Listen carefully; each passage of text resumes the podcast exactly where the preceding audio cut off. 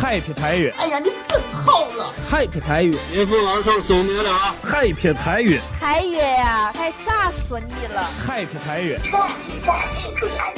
哎，别太远，今天早就让人没看到的看了。 ，Happy 台语，Happy 台语，Happy 台语。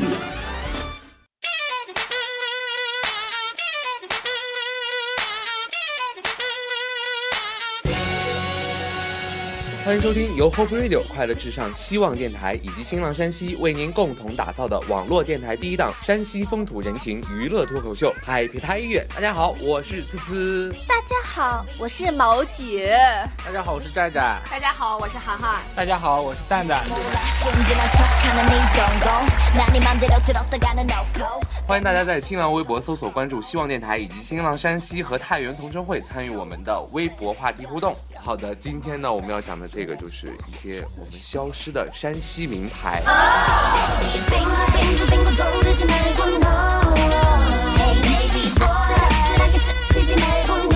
好，接下来我们来讲一下其他领域吧。要不说卫生巾，来讲一下日用日用性的领域好吗？你们这个节操的导演还能不能做下去了？接下来我们让我们另一位那个女性，我都咱们感觉咱们需要一个，咱们需要一个节操总监。我觉得我们台这个就让我来担任这个节操总监吧。我觉得我们台这个越来越像面膜这样子，我跟你说。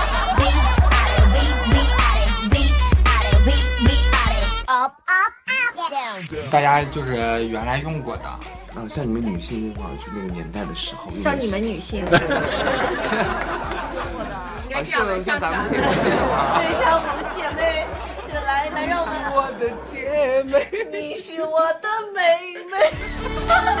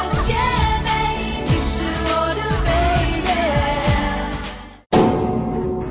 我的姐妹，你是我的妹妹。那接下来让我的妹妹来介绍一下，她有没有她用过什你么？那个妹妹，来，妹妹，这是第一次见她吧？也是，嗯呢嗯呢，你看长得像不我像怎？么觉得我见过？你把眼镜摘了。我不摘。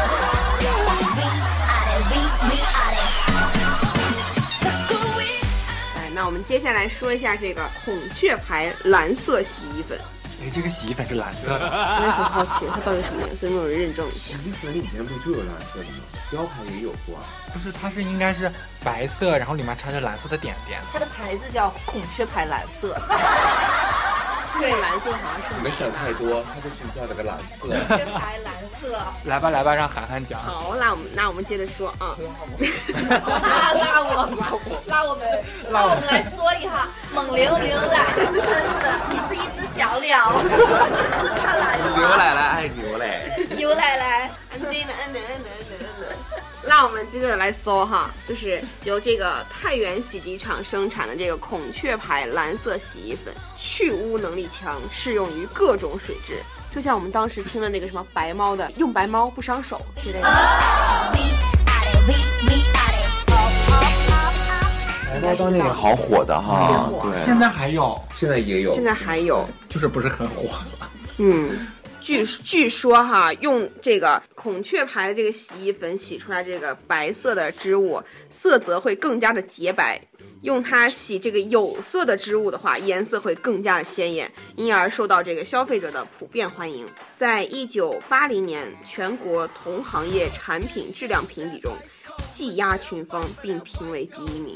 好难过呀，现在居然没有流传下来。而且而且现在好多这个类似的洗衣粉啊、洗衣液的品牌，打的好像也是一样的也是广告，一样的广告一样的技术，它为什么就没活下来呢？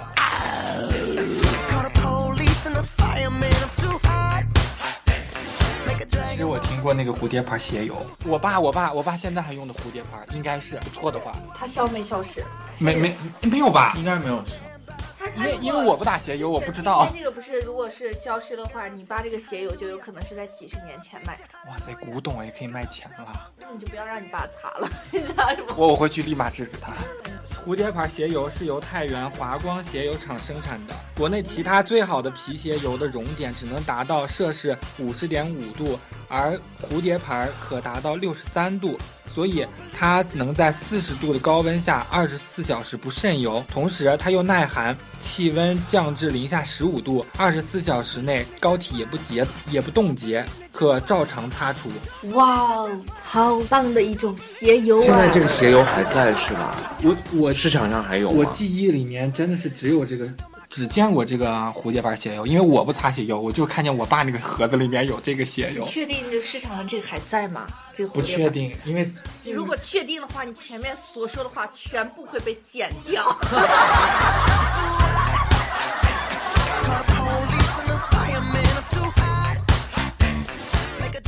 那我来讲一下平遥火柴吧，平遥火柴厂哈，那会儿这个平遥火柴好像家家户户应该都有。你家用不用火柴？用火柴就用那会儿平遥真的火柴啊，对对对，是的。就你是家平用遥不用火柴？你家不用火柴就哦，就真的那个盒子上，哎，我想起来了，就那个盒子上火柴盒上写就的写的平遥遥两个字字儿，，是是吧？吧？想起来没有？我啊我一直以为那个是旅旅游景区给送的礼礼品什么的。不没是有，你是那去个小牌小商店子啊买那个火柴都是给的那个。和对。后来他好像呃改进高包包装之后，就写了平遥火柴四个字，让大现家在为了是不知是道。没有了？现在就没有了，因为因为现在没有都人用用打火柴对啊，都用打火机了嘛。但是我更喜欢用火柴，卖火柴的，柴的小女孩我是卖女孩的小火柴。还想讲平遥火柴。就是它在平遥的历史啊，其实是从一九五一年开始的。由于它的前身是一八九二年清朝光绪十八年的时候，是不是？就你那个年纪的时 候，对，说这个山西火柴局生产的哈。所以那个平遥火柴厂的常识也就应该从就是我们思思的年龄，就是一八九二年算起的，到就是现在已经一百二十年的历史，算一算是不是一百二十？ 我是个妖啊！算一算是不是一百二十？呃数学不好就别为难自己，来接着往下讲吧。啊，不累。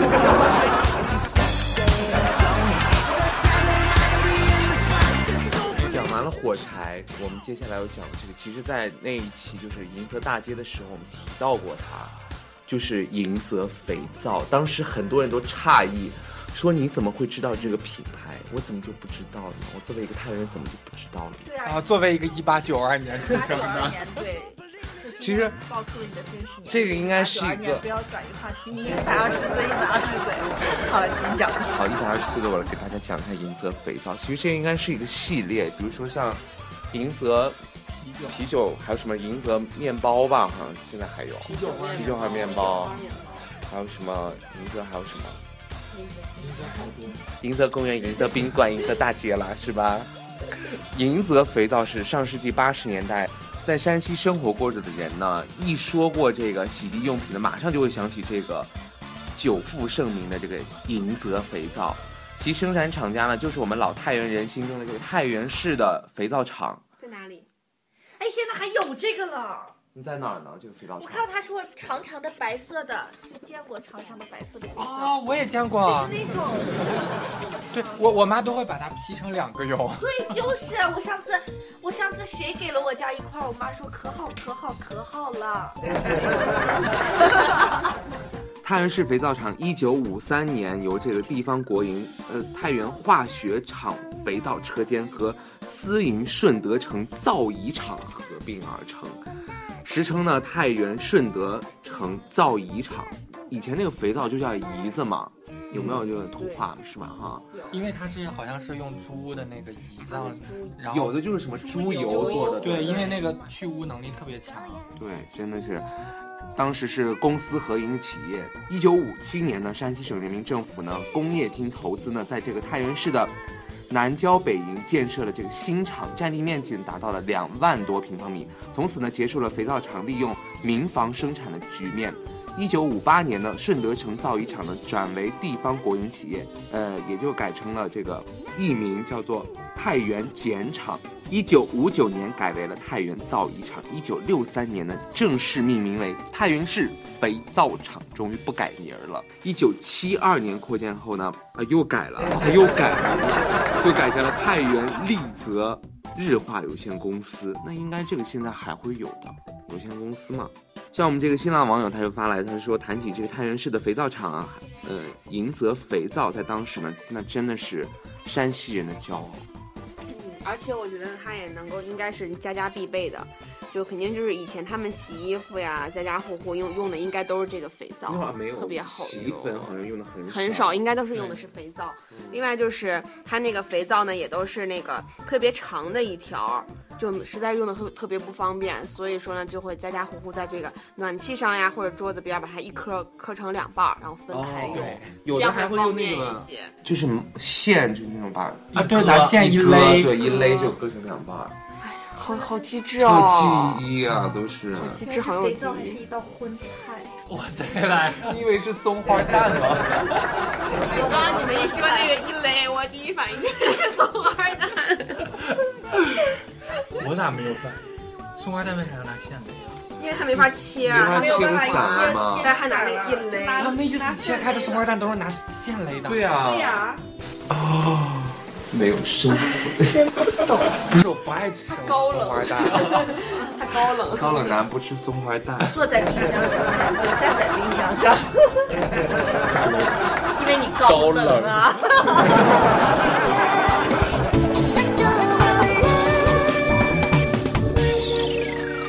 嗯，而且那个时候的那个迎泽肥皂也是没有任何的包装，不像咱们现在就会外面它有那个塑料纸之类的啊。它那会儿就是光秃秃的，但是要比现在的透明皂特别好用，还比它们要耐用的很多。那现在市场上还能买得到吗？我觉得现在应该没有了那吧？很难找到。，啊对，而且难。据说也是在市场上、超市啊、什么小商店啊都没有找到过这个。如果找到的话，一定能够唤起很多太原人的记忆。我就要供起来把它，不用它。应该还是有，我只是觉得比较少了。我也觉还得是是见过那个长的白的。好像上面还印了两字儿，就写的“银银泽嗯，我记得是迎泽肥皂，银泽哎，我见过，好像”。哎，你看那会儿真的没有什么 logo，就是用字代替了哈。那就挺好看的，其实。嗯但重点是它很实用哎。嗯，太原市这个肥皂厂呢，当时是我省肥皂生产规模最大的企业。据这个一九八九年的太原市南城区地名志呢，呃，对我们这个肥皂厂的数据呢统计显示，截止当时呢，厂内有设计能力为年产一万八千吨的这个肥皂厂车间呢，年产五百吨的糖油车间，这个利润总额呢算下来就是全年差不多有一百二十万元左右。据说这个当时的银泽肥皂呢，不仅受到了国内的欢迎，而且它还出口于这个苏联、蒙古、朝鲜等地，在全国历届肥皂专业会议和华北协作会议上呢，均列入了一类产品。一九七九年和一九八三年两次被评为省优质产品。一九八三年呢，荣获了国家经济委员会金龙奖。看来真的是这个肥皂给我们太原市也创收了不少，对，真的是很牛逼。嗯，此处应该有掌声。如今这个太原市的肥皂厂呢，已经停产了有十年了，导致银泽肥皂已经退出了市场那，看来就是没有了，没有了，好可惜。好遗憾。可能早年间我们大家哦，还今天的今天的主题好遗憾哦的，特别的酸楚，大家准备好纸巾啊！为啥只有我一个人？也就你的感觉 是。给你给你给你叠好几个就好。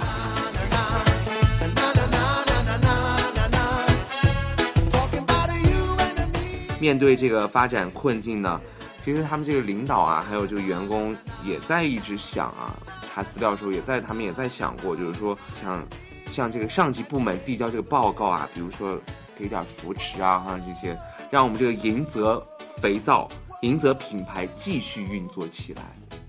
我们也期待有一天哈、能这个银泽牌的各种系列产品嘛，再次回到我们视线中来，期待的那一天哈、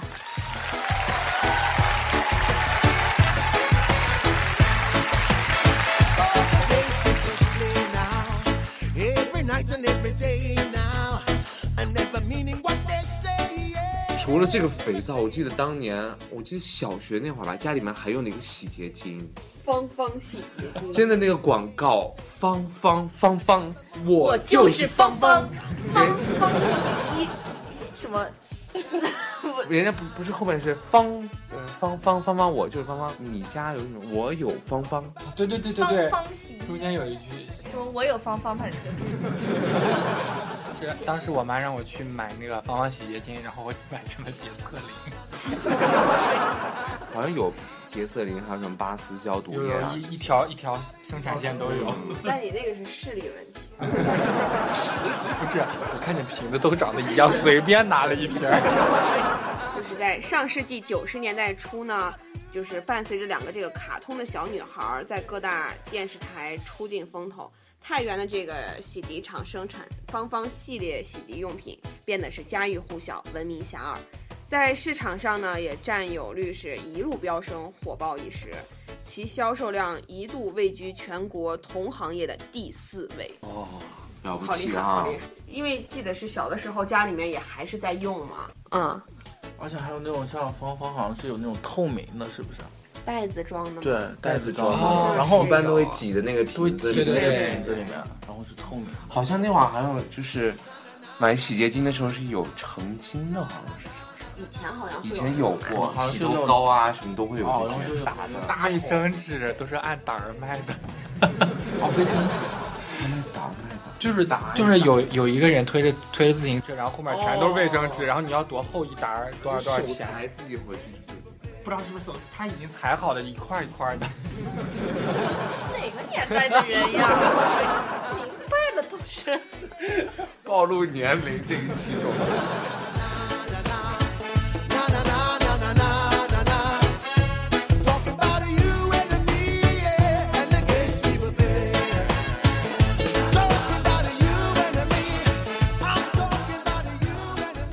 说完这些日用品之后呢，其实在这个中成药方面，哎，就你讲这段，来笑的这么嗨，让我们毛导来讲这个。我不懂， 我十八岁的少女。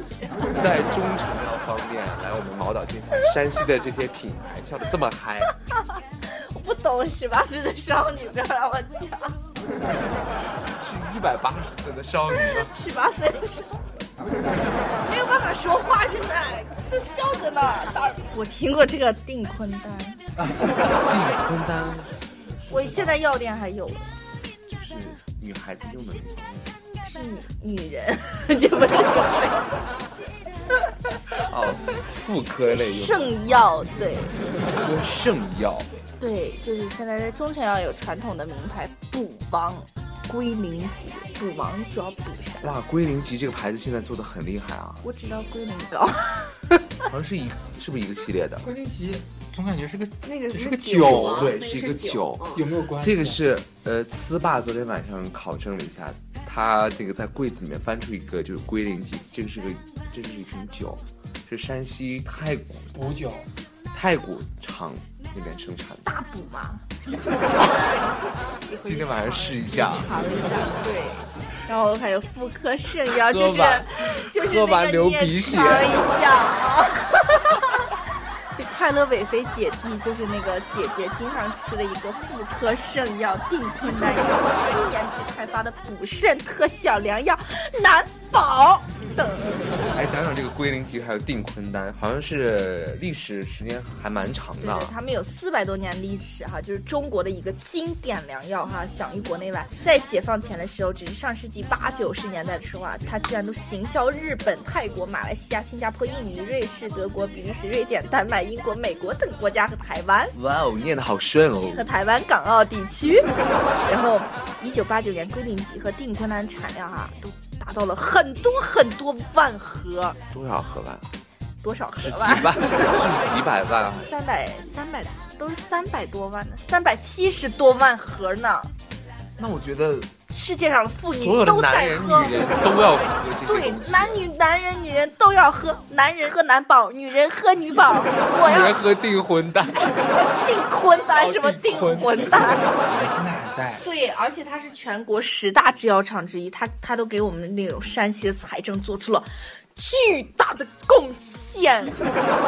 呃，特别无奈的是，我们刚才讲的这些牌子呢，现在已经有一些就是离我们渐渐的远去了。渐行渐远，然后此刻有后会无期。 此刻的那个背景音乐是《后会无期》，但是这些牌子，我们得通过今天的节目，就是来了解一下这些牌子到底是怎样衰落的。我们要找到自己的原因，而不是我们自己原 因。但是你要干啥？就是说，意思五十年以后有人说，就就会加一个希望电台，然后再加一个，就是我们要吸取一些建议教训，你是这个意思？保住我们一些山西的一些品牌嘛。对，然后呢？嗯我是想说，就是觉得现在咱们可能是家中以前有过，咱们有的是记忆，但当再往后的一波人，他们可能连这种记忆都没有了，就彻底的消失掉我了，觉得我们已经是这种边缘上的边人物， 缘很边缘了已经。就是我们做这档节目，其实为了大家，就是保住我们最珍贵的这份记忆。对我们是一个正能量的节目，求你就不成就这个姨妈巾那个。下线。那个叫说嘛，红金牌奶粉是不是叫红金对，牌？需 要毛姐这种创新牌子。啊，红红金牌，难怪他会联想到那一个。不是红金牌奶粉红卫牌吧，啊， 红卫啊，红卫牌奶 粉。其实这些原因啊，还有一些当时的外部原因，比如说像什么，当时我们这个呃国内的一些短缺时代的结束啊，市场竞争也是当时日益的加剧，还有像市场的一些秩序的混乱，当时像是这个假冒产品真的是太多，比如说这个当时这个银泽肥皂就遭到了对一就个是冒牌儿对对对，一些就是外省的一些假冒厂家的，围也可以剿看得出它确实有一个非常繁盛的时期哈。说明它火，它才有人去造假嘛，对吧？山寨 嘛，糟的啊！比如说，还有就是外部的原因，就是像什么时代的进步啊，人们这种生活的改变，比如说平遥火柴，就是就打火机了，人家不是打火对机吗对对， 人们不可能说是一直还用火柴。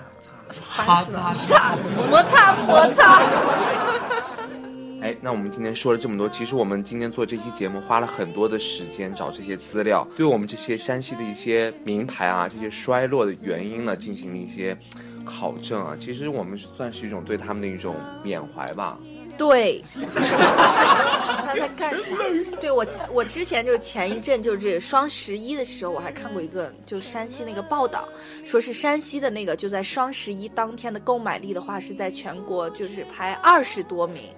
但是就是各个城市排下来排二十多名，就是山西的购买力的话，确实还是非常的有力量的。但是但是我存们在本于山本土山西省的淘宝店不足五十家，确实太少了。其实除了这个淘宝店，你像现在就是商场中卖到的这些山西牌子的产品也真的是太少。对以前像一九九六年山西的一些呃产品呢，占到了这个百分之一点四，有时候最高能达到，比如说像那个天龙大厦以前经营的就有五点六万种我们山西本土这些牌子，但是现在我们这个牌子已经不到二十多种，真的是这个对我这个数字对我们山西名牌衰落真的是一个悲凉的写照。想一想，我们今后这些产品应该到底应该怎么做，对我们未来的是算是一种以史的借鉴，对，以史为鉴。